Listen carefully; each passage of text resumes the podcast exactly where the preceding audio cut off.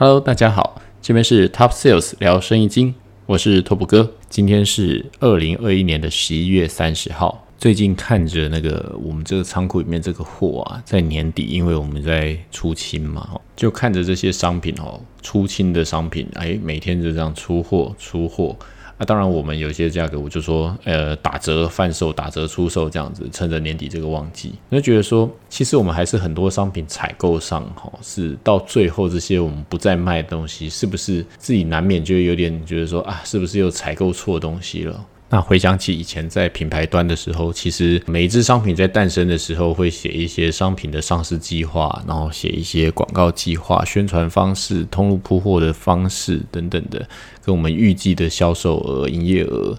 那一样的。到了某个时候，我们做商品经理人，当然希望我们的商品可以一直卖下去嘛。那可是也不得不到很多阶段，我们会去决定这个商品要停产，不要再出了。通常啊，以前的印象是这个商品我们还在规划着后面的广告打算怎么打。也许第一波发现，嗯，好像有点起来又没有起来，然后在第二波，然后再想说，哎，还在规划第三波后面能怎么做活动的时候，那时候通常最现实的就是营管就会发一些，呃，营管就是营业管理。他们就可能就会发一些，就是说，呃，我们要在投产了。那这一次希望请企划部的商品经理来决定，就是说产量这一批要下多少多少 piece，或是多少箱啊，应该是这样讲，就是要定多少这样子。那因为银管他们也很难去帮你抓，说，呃，你后面的计划是你还要再打广告继续做这商品呢，还是你就决定，呃，出少一点，然后有一些会罚款的通路继续去出货，就是慢慢让它数量减少这样子。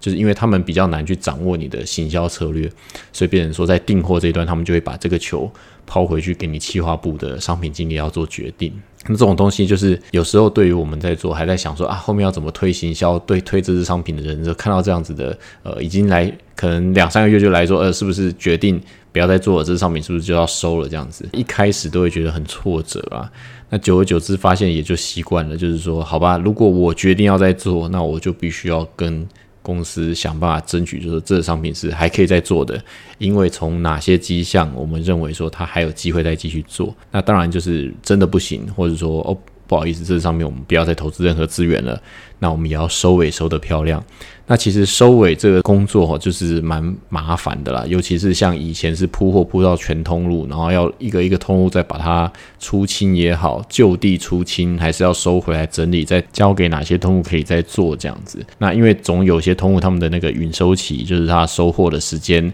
剩下的保存期限可以容许的日子比较长或比较短。所以假设我们这个东西决定停产了，OK，那我们就要开始去呃通知呃业务这边，然后或者相关单位。我们要怎么样去把这些货啊，就是说配在说我们最后怎么样把这个东西收尾？那当然是说选品哦，呃，出现失误啊，或是市场不如预期等等的，我觉得这都是很正常的现象。因为如果市场都有办法被你预期，那你真的是也是很厉害了哈。每一只把把都中，那真的是很强啊。那其实一支商品，我们决定它结束收尾哦。那这个是有个时间点，就是说，呃，可能卖多少或卖的不好，未达我们当初预期的，我们就可以来把它收尾。那至于说一支商品到底要做到什么程度，或是怎么样可以持续的做下去，那如果遇到了大环境，呃，毛利变差，或是成本上涨，也许是出现了其他的竞争者，或者说市场的流行性已经下滑，所以销量不如一开始出来的时候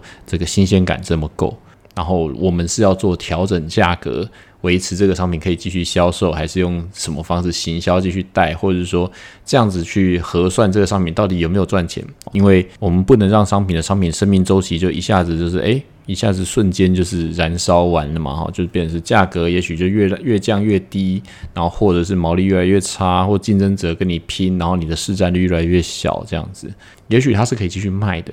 但是它适不适合继续卖？就是说，我们什么时候决定说这个东西要继续做或不继续做？因为行销啊本身它就是一场战争。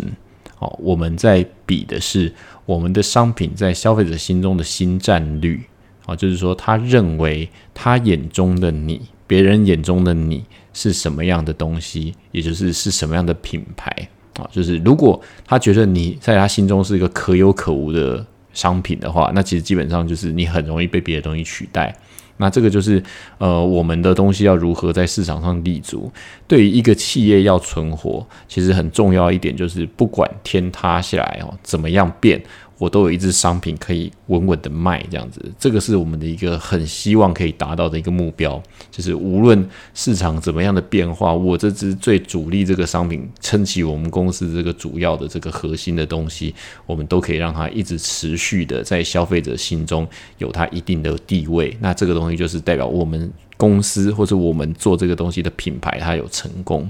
那其实要达到这些目的啊，其实也不是那么容易啊。所以说，以创业者来说，就是他必须具备某一些特质啊。那简单讲有几种，我们觉得创业者一般要有的特质。首先，他必须要是一个理念的布达者。通常我会创业，就是说，我们一定很希望别人能听我们讲话，把我的一些观念。告诉我的一些呃同事也好，应该说是跟我一起带领的这个团队的人，他们要能够支持我的这种理念，就是说我给他们讲说，我我这个公司我们要怎么样做啊？好，那这中间其实就包括像我们讲的愿景。然后使命跟价值观，我们所有的团队就是常常要告诉他们说，哦，我们的以后我们要做到哪些事情？为什么会这样讲？因为我前面应该有讲到，就是说，其实创业是一种赛局哦，但是它不是一个有规则的赛局，它不是一个说像我们说到为什么会内卷？内卷就是说，因为我并不知道，呃，我们做到了极致的好要到多好。比方说，平台里面说，呃，我要做的服务性质，或者说我们价格要低到什么程度，或者我的行销广告要打到什么程度，或者我要请多大咖的代言人，这个其实没有人可以告诉你说这个极限在哪里。所以它不是有限赛局，它是一个无限赛局。呃，意思就是说，呃，你可以去追求无止境的高，或是你可以追求无止境的价格低廉。或是可以追求无止境的呃服务的无微不至，在这个做生意彼此是属于无限赛局的底下，你要去思考的是说我们公司的愿景到底是什么？因为这件事情，或者我们因为这样子的目标啊，那所以说我要达成这个目标之后，我要有哪些使命？就是我们为了达到这个目标，我要做哪些事情？就是你因为有这个愿景在，当大家都在拼的时候，哦，我是不是要这样拼？因为这是一个准则。就是当大家都在拼的时候，呃，如果说我要拼或我不要拼的理由是什么，那其实你就要去考虑到跟你的愿景有没有关系。如果今天你要拼这件事情，也有这个愿景作为目的性，就是说，因为我们要达成这件事情，所以我们才要这样子拼。好，无论如何跟你杀到底，因为我为了要达成最后那个目标，所以现在这样子的竞争是必须的。那如果你脑中是很清楚的时候，你们就可以做这件事情。但如果你发现，诶，这样子打下去，其实跟我们当初设定的目标是不一致的，其实你就可以断然的不再继续做这件事情，你就可以做出别种选择。那再就是说，创业需要第二个就是团队。刚刚讲的是信念嘛，那再就是团队。这个团队是要你可以去信任的团队。当我要去达到这个信念，或是我在布达给你们这些哦，我的同事们哦，大家都跟着我一起冲，那大家有这个共同的概念之后，那是不是我可以信任你们去执行这些事情？因为创业是团体战，就是等于是说，我们要让很多个人他们可以去执行我脑中想象的东西啊。一旦我可以把 OK，我要做哪些事情清楚的讲出来之后，那他们再去做执行。我呢，要保留我的这个脑袋，可以说哦，我去想说我们未来的方针，或者我们之后的一些规划等等，一步一步要怎么走。同事们他们可以去使命必达的互相分工，可以去完成这些使命。那这样子的话，这个创业团队才有办法继续持续往前走。团队中间的信任感，以及团队中能互相的扶持，那一起去执行这个理念，那这是很重要的。那在第三个就是说，创业它要能够。了解他的对手。如果说今天市场上发生了一些变化，那何时有新进的对手进来？那以这个领导者来说，他必须要有这种敏锐的观察力，可以去发现说，诶，其实已经有新的对手进来了。那这个新的对手他用的策略是什么？因为你要能够去了解、设定哪些人是你的对手，哦，然后你要去观察他们，去研究他们到底好的地方，他们哪些地方有成功，或者说，诶，他们哪些地方其实做的不够好。那所谓他们做的不够好的地方，也许就是我们进入的机会。那就是他们做的好的地方，我们可以去学习。每一个公司、每一个创业团队都在尝试，所以其实我相信，你可以从观察别人，可能他们有哪些发生哪些问题，然后去研究自己身上是不是也有这些问题。那或者说哪些人其实诶，他们哪些市场上做的是对的事情，然后我们也可以去参考说是不是要这样子做。那再来就是说，因应所有市场的改变，我们有没有应变的能力？就好比说，整体市场现在的机制，价格在崩盘，或者现在可能流行以所谓 KOL 带广告，还是什么样的方式，我们要能够去观察市场上的氛围。甚至是到说，呃，现在哪一种是主流商品，或者现在的呃风气流行的是哪一个流行文化哦？本地人他们现在呃看的是什么？哦，或者说他们的一些本地的习惯是什么？就是你要去应变这些东西，不是说哦，所有一套这一套在台湾可以成功啊，同样一套在印尼是不是会成功呢？其实也不一定，因为整个风俗民情或者是跟这个文化通通不一样，所以创业者也要有一定的应变能力。然后最后就是领导，我敢不敢带着团队冒险？冒险包括什么？呃，我们选一个新的商品，也许是一种冒险；新的品类是一个冒险。那我们做一个活动，做一种促销，或是做一种呃行销的广告的投放，这其实都是一种冒险。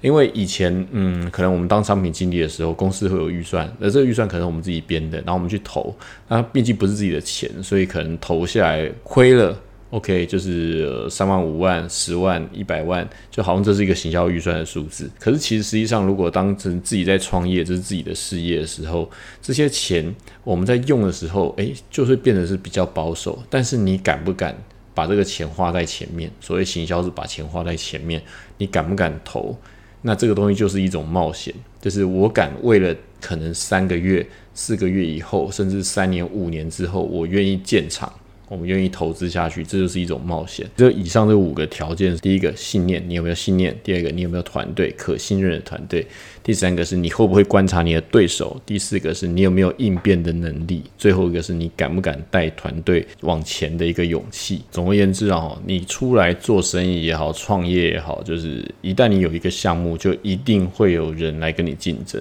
这是不变的道理，就是你做什么事情都一定会有人跳出来跟你竞争。那最近呢，因为我们设厂在即，就是我们之前有讲过说，拓普哥这边可能我们会往上开发到印尼这边本地设这个音响跟耳机的这个工厂哦，现在已经在执行当中了。因为这件事情，我们预计可能十二月份会开始陆陆续续在做一些施工，然后一月份开始会做投产。那这就是我刚刚前面讲到，它也许就是一个冒险了。这个工厂设下去。到底要后面的规模会怎么样，或是会不会呃有办法回收，或是我们开始会开出什么样的结果，其实也不晓得。但是我们为了一个比较大的愿景，可能三年、五年以后的状态，所以我们就勇敢的做这样子的决定。那其实也是因为有面对到不少的竞争，跟我们一路以来。呃，在经商上面，可能我们会犯下某些错误，然后我们去回顾了之后，我们选择这一条路哦。这个东西要回归到，因为拓普哥在三年前开始，我们也在线上做了一个声音的品牌。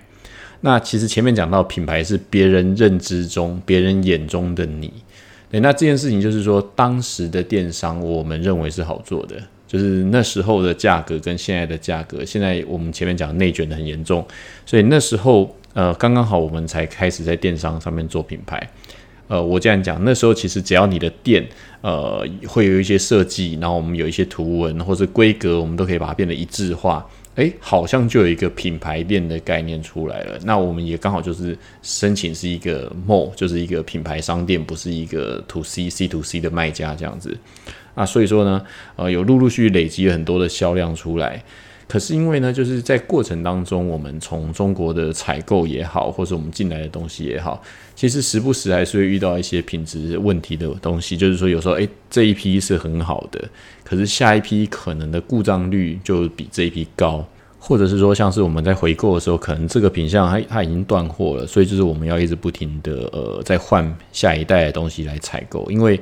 生产线毕竟也不是我们自己的，所以我们也很难去掌握说这个东西它的生命周期要怎么操作，或者是呃它会不会现在出来的市场价格是高的，因为我们是跟别人买的，那之后可能整体叠价之后，像就是像蓝牙耳机，它就是符合摩尔效应，就是说，呃，我的生产技术到了某一个程度的时候呢，我的值有越来越好，可是我的成本呢又越来越低，以至于就是有越来越多的玩家也开始做这件事情，导致于我们当初设定的价格。眼看两年过去了之后，其实现在市场的价格已经低于我们当初设定这个商品的毛利结构的价格。那在这些情况之下，呃，印尼本地的线上市场就出现了一个很明显的状况，就是品相价差也许可能差到十倍甚至上百倍都有。就是平台上面销售端就是可能集中在呃低价商品。或者一个也是一个 M 型啦。那么在这个情况底下呢，我们的观察是，印尼本地人对于线上消费的体验，其实随着他们购买的东西越来越多，其实他们对于线上消费的体验也会逐渐抬头。那我现在看啊，其实太多便宜的商品在线上充斥。所以这个时候重新再 review 自己，我们在做这个品牌的这个部分，我们要重新来抓个定调，就是因为对我们而言，我们想的是说，我们提供平价里面的中高价位。就是这样子的东西给消费者，呃，实际上消费者他们的反馈也是觉得，哎，我们家的东西还不错，然后之后他们也有在说，哎，这个买的还不错，然后再买一个这样子的情况也是有的，维持到这样子，我大概在几天前我们在平台上做一档活动，也是有卖出还不错的销售量。可是呢，就是随着活动越做越频繁，然后价格越做越低，那我觉得这样真的不是办法。那变成是说，回归到我前面刚刚前面讲的，就是我们把我们的愿景拿回来看一下，就是我们在做这些促销活动也好，配合平台们为了做流量也好，或是呃种种原因啊，他可能呃威胁利诱我们，就是要配合那些活动。那我们的抉择标准到底是什么？那这时候我们的愿景就要把它拿出来啊，就是说当初我们在做这个品牌的时候，我们想的是什么？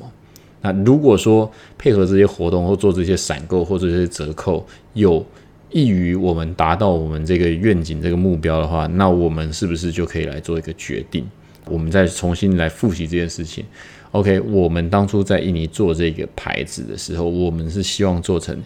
印尼第一品质的。线上耳机，意思是说，我们战区就是在线上这个战区啊，线上的商店就是 e-commerce 这边，然后我们是印尼的第一品牌，所以我的牌子是印尼的牌子。当初我们在做这个东西的一个核心概念是这样子，那刚好。呃，落到我们做了三年之后，其实我们有这个投产的机会，因为产产量已经有到一定的程度，所以说我们可以开始想说，我们往上游的工厂这一段来开发，一步一步往上走，就变成我们有机会，更多的机会去控制我们生产出来的商品的品质。呃，因为我们讲到是印尼第一品质的线上，所以说里面有一个重点就是它是品质是第一品质的。就是说，当低价的商品在冲刺的时候，我们怎么样在同价位里面，呃，打遍天下无敌手，是我们的目标啊。因为它是印尼本地，然后是线上品牌，然后又是第一的。那所以，当我们在考虑说平台要我们做这个活动的时候，做跟不做有没有机会？达到线上第一，因为现在印尼本地我们在看，就是有三个平台嘛，比较大的就是 Tokopedia、Shopee 跟 Lazada 这三个平台，所以我要用什么方式在这三个平台上面都做到第一，也就是我所谓的印尼第一品质的线上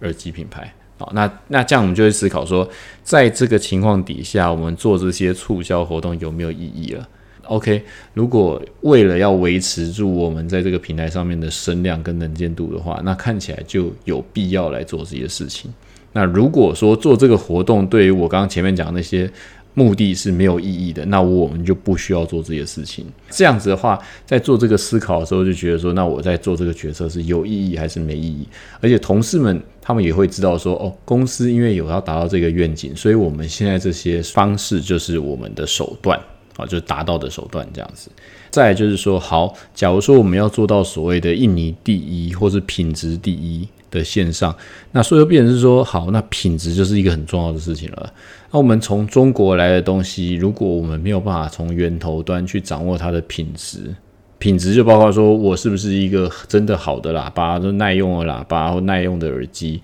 那我们从生产端必须要能够掌控。可是因为有些时候我们工厂毕竟不是自己的，其实你有些里面的东西，我们是很难去每一批过来的时候去做 QC 哦。那当然就是说，如果是我们自己生产的话，那它当然就是包括它的呃音乐，就是喇那个耳机的这个曲线。喇叭这个曲线，我们都可以去调整成呃适合印尼人所使用的这样子的曲线，在达到这样子的愿景，我们也会跟同事们讲说，好，所以说你们现在在这间公司，我们现在做的事情，包括我们设厂，然后跟以后我们自己做这个品牌的目的，就是为了我们要成为以后你们可以跟朋友们讲说，你在某某某品牌里面上班，那这个品牌你们都听过，就是网络上那个口碑很好的那个耳机品牌。好，大概就是这样子。那当然，同事们跟我们这样一起，大家这个团队一起在经营这个品牌的过程当中，我们也知道，有时候我们进的一些品相，其实它的品质不一定是很好，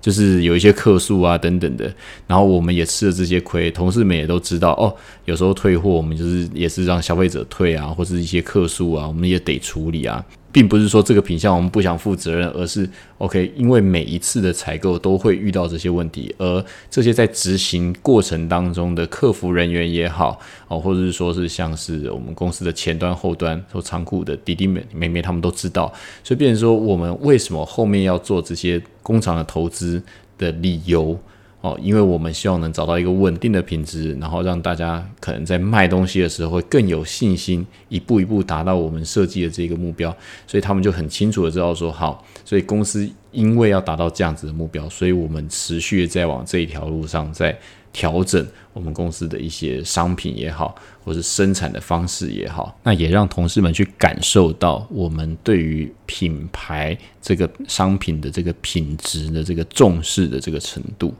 然后呢，因为我们后面会把工厂直接设在印尼，所以呢，我们之后会调整成我们一个主要的一个商品的定位的一个主轴，就是我们主打的 Made in Indonesia 这件事情。因为其实在今年哦，就是说印尼政府他们开始大力的推广所谓百分之百印尼制造这样子。哦，因为呃大量的中国的东西进来也好，那其实包括在东亚几个国家里面，像现在可能越南制造，哦，以前可能我们早期听到说是 Made in Taiwan 这样子，那可是现在东南亚也大概来到这样子的阶段，所以我们可以看到很多有的打着 Made in Vietnam，就是越南制造。那现在印尼政府也在大力的推广印尼制造这件事情，所以我们要想办法把印尼制造再结合印尼制造的高品质的东西，要把它做连接。那目的也是要让员工看得到，然后之后去体验我们是用什么样的标准。哦，来把关我们的品质跟我们的商品，然后让他们因为卖了非常的多，口碑也很好，所以对于销售其品牌来说，他们也会比较有信心。但毕竟做品牌这件事情，并不是说我去讲，我们前面也说到是别人眼中的你啊。我可以做到是员工们，他们因为在卖这些东西，累积了一些他们的信心也好，他们觉得说哦，他们眼中我们这个牌子是很不错的，他们会去影响他们身边的人。那当然有买过我们家的东西，他们留下的评价，他们留下来这些回馈，其实也就是会回馈到我们这个品牌。所以他们一开始 OK，在网络上看过你们家的东西，然后呢，呃，可能你们做一些活动，所以他买过你们家的东西，买完了之后呢？呃，他就知道说你的价位大概就是在这个价位，我们在网络上可能会买到是这个价位的东西，它带来给我的品质跟我平常买别人东西的品质是有差异的，以至于他们留下还不错的评价，那就是一个品牌的过程哦。当然就是说我们这个东西呢，就是目前还是处于一个制造端，就变成是制造端，你难免的在于说我是不错的东西，别人可能也是不错的东西，可是问题是我们就在一个比价格。就是为什么我前面讲到说，大家在做这个生意的时候，在求生存的时候，好像价格最后就会开始一直开始折价，你折一点，我折一点，然后在彼此在竞争，因为这个生意实在是非常的激烈哈，就是竞争非常的激烈。那所以说我们要怎么样？刚刚我前面讲到，为什么我要说 Made in Indonesia 这件事情？因为其实现在所有的大部分这种东西啊，在印尼在线上卖的也好，或是说非线上卖的啊，大部分其实全部几乎都是从中国进口。所以说我要抓着这个时间点。比方说，我们在印尼有厂房，我们可以自己来做这件事情的时候，我们要打的就是说印尼本地制造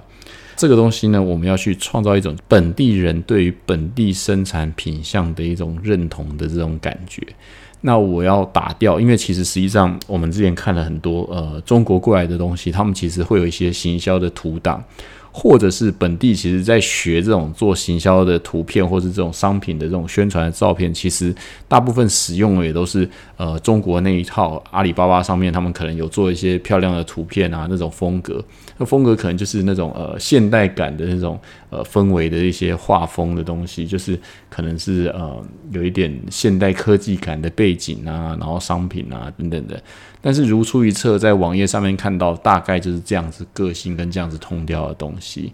那我这边呢，既然我们打的是印尼本地制造，又有所谓真实的品质、真实的口碑，以及听得出来的价值感，啊，这就是我对于这个商品的一个承诺。所以，变成是在这样子的情况之下，我们要去把这三个承诺连接在我们所谓的印尼制造。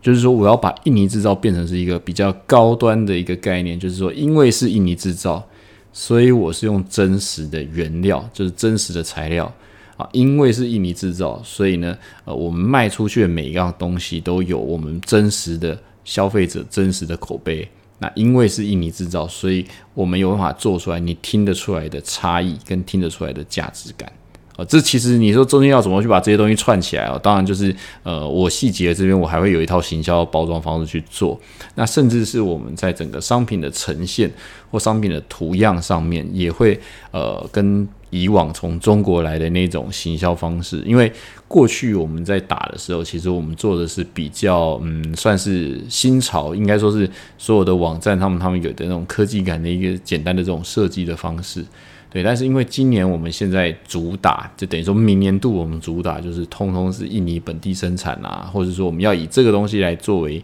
比较大的宣传主轴的时候，我的整个品牌的识别跟品牌的形象包装也会做一些调整。哦，那可能会用到的就是不是呃，当然很好玩的一个是印尼本地人，你问他说，哎，请问一下你们东西哪一种的图像，或是哪一种的包装方式，你觉得比较能够代表你们？那其实他们自己人也是缺乏自信，也普遍的讲不太出来，而且也比较崇洋媚外，所以有可能我问他们的时候，他们讲出来的都是，诶，他们觉得网站上面这种原本的这种，或者说，呃，他们看到某某某某品牌，他们那样子的做法是很好的，但是对我来说就没有那个眼睛的耳目一新，就是看到新的东西的那个感觉，等于要做重新的塑造，就是说让他们去看到一个真的属于印尼文化的包装方式。就是可能用到的是他们本地这边呃比较传统的一些图样啊等等来做这个行销包装。那基本上，因为消费者原本对于我们商品已经有体验过了，那也有非常多的评价，所以我要在建立在这样的基础底下，我要再给一点个性的概念在上面，就是我在持续的在明年度这边，我们会在加强个性的部分。那这边我们期待的结果就是说，让印尼人对于我们现在的品质以及我们给他呈现出来的视觉，未来呈现出来的视觉的感受做一个连接。让他的记忆产生连接，然后就让他情感也产生连接，变成说哦，因为我们家的东西是好的，那好的东西又是本地自己生产的，所以你要多支持本地生产的商品，而取代中国来的更便宜的，但是是不好的东西。多加这种指名性购买，在这个充满内卷的线上商店里面，我们想办法去做这种情感的连接。那当然，因为我选的商品也不是一个烂的商品啊，因为这是我们一直卖的非常好的一支商品。所以我刚刚前面讲，如果你公司或者你的企业有一支天塌下来都不会死的品相，那这支品相也许就是你要去想办法去做生做精的一个品相。那刚好这支品相就算是我们的其中一个主力。那也是因为这个品相，所以我们衍生了后面所谓设厂的这个概念。那既然要设厂，就要再继续把它做大。那既然要做大，就要把它的呃意向，或是再把它的这种情感再做得更强烈一点。呃，刚刚好，如果不是我们，就没办法打的在印尼生产制造。如果是别的牌子，他可能就没有办法用这样子的宣传跟这样子的诉求。那当然，别人也可以建厂，可是我们可以先从第一步，我们自己先打出这样子的条件，然后来做一个定位，在消费者的心中认定说，好，这个牌子它最好的那一支就是我们印尼本地自己制造的东西，好，价格实在。大概这样子的概念。好，那讲到这边，就是后续的，当然社场这边又会遇到其他的问题啊，就是我们要解决其他社场，包括说，呃，我们要在本地，我们要请 ISO。然后之后，我们在本地起完 ISO 之后，我们才能做本地的 SNI 认证。那这个东西也会是未来我们自己在看印尼本地生产，或者说进口商品会碰到的一个比较大的问题。那前面几集我可能有讲到，就是外国进口的东西，因为印尼现在有要求本地要所谓 SNI 这种准字的这种认证，所以变成是说，这未来会是一种国外的东西进到印尼的一个门槛。那我们也是因为看到了这个现象，所以才决定要做这样子的投资。那这个也前面讲到了，我们说创业者必须具备要观察市场的这个能力嘛。对，那我们呃，刚刚前面讲到，其实种种的前面那些铺陈，其实就在讲我为什么要讲说呃那个什么五种的那个性格等等，那其实就是要解释，就是为什么我们要做工厂的这些投资。哦，那这个东西来增加我们商品本身的差异化，增加我们商品的技术含量，然后把我们原本卖的非常好的一支商品，再增加它在商品上面的特殊性跟它的定位性，然后我们再用行销去包装它，让它有情感上面的连接。就是让这个商品可以做得更稳，然后变成是别人比较不会轻易的说哦，至少我是这样子。那你你要做到这样子，你有一定的条件，你有一定的难度，你才能做到。那再者就是说，我们设定这个印尼本地最大的或印尼本地第一的这个牌子，其实这个规模也是够大，就是未来它的发展性，我们认为也是够好的。就是在这个愿景底下。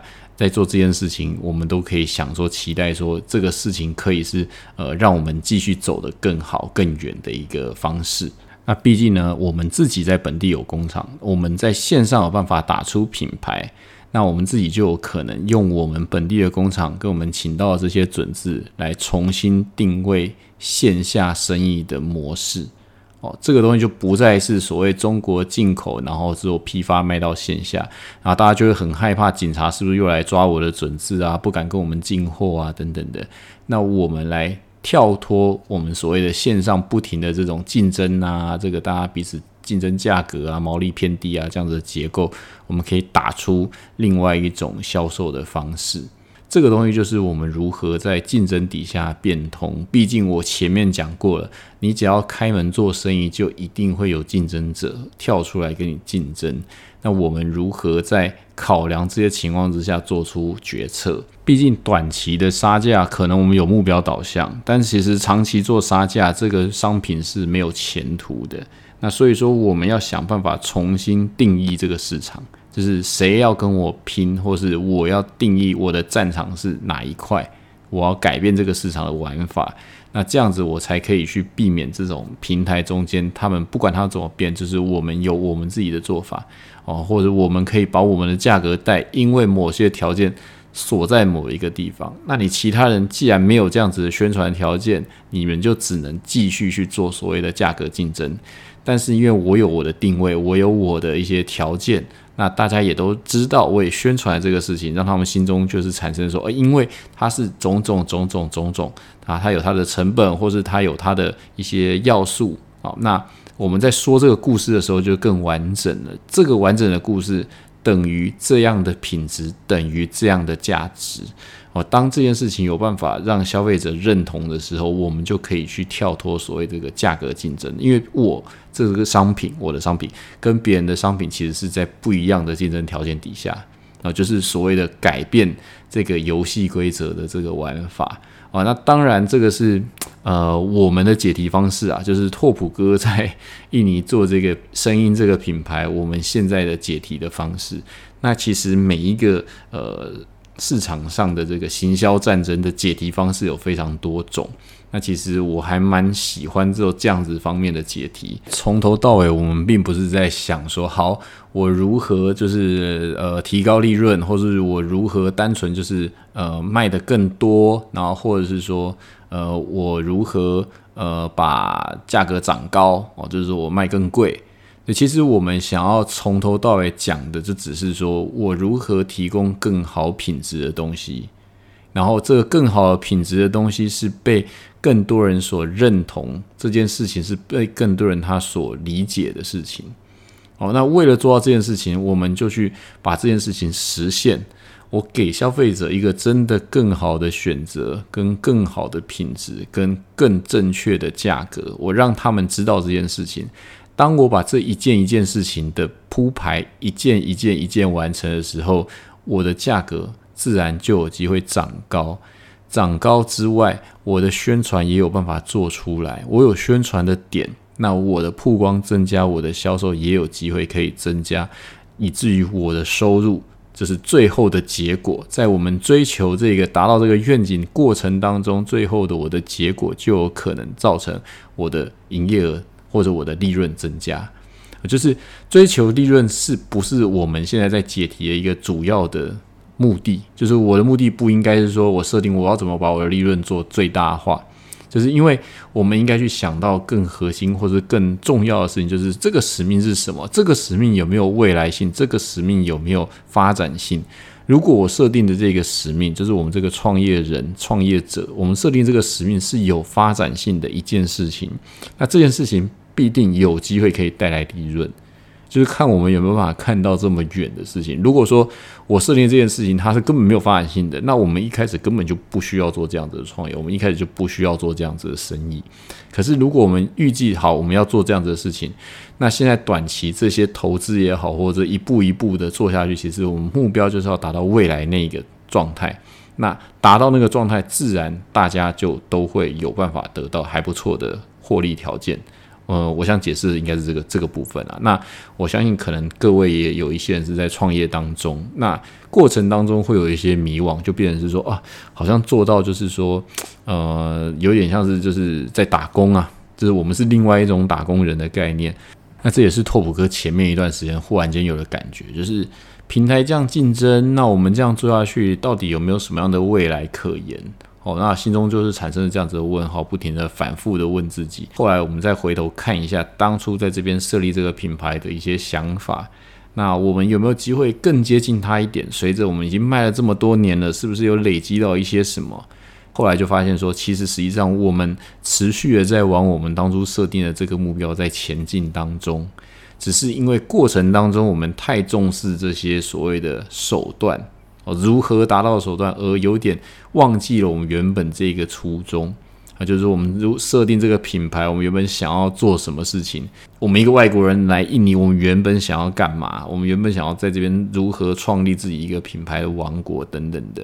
哦，那我们再把它拿回来重新检视一下，发现诶，并没有偏离这个方向，所以我们可以继续的想办法，我们如何来一步一步来实现它。好，那这样子再回头看所有的获利也好，或这些阻力也好，其实后来就觉得说，嗯，就不是那么烦恼。未来会达到某一个目标，那达到那个目标的时候，这些事情就不是我们现在最需要烦恼的，反而是我们要去想怎么样来增加我们这个品牌的这个呃关联性，跟我们消费者如何去理解我们这个品牌故事。当我们有机会变成一个本地人认为是 OK。他东西既好，然后我又对他有情感，就是我又喜欢他的时候，那这样子我们就可以跳脱出我们前面讲到这个呃，大家在竞价的这个环境。哦，当然这是我的目标了哈，就是说如何打开新的局面，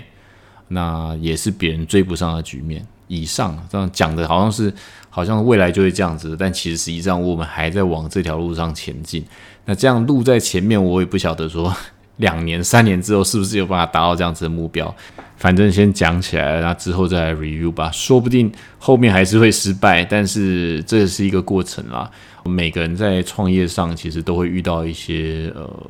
阻碍或是一些呃发现说，诶，有很多的竞争啊等等的。那其实提供给大家一个好的方式，就是你回过头来想想，当时到底是有什么样的目标，那什么样的目标能用什么样的方式达成？所以这样过程当中发生这些事情，就会只用不同的观点来解决这件事情，然后永远留给自己脑袋一些时间去想，说我是不是偏离了我当初的一些初衷，还是说我还是持续在往这条路上面走的方向？记住，你是一个创业家。记住，你有创业家本身的几种特质。